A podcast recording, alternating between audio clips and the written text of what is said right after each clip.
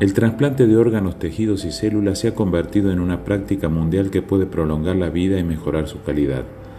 Por eso vamos a proponer trabajar en la promoción de esta actividad cada vez más frecuente y que permite salvar la vida de muchísimas personas.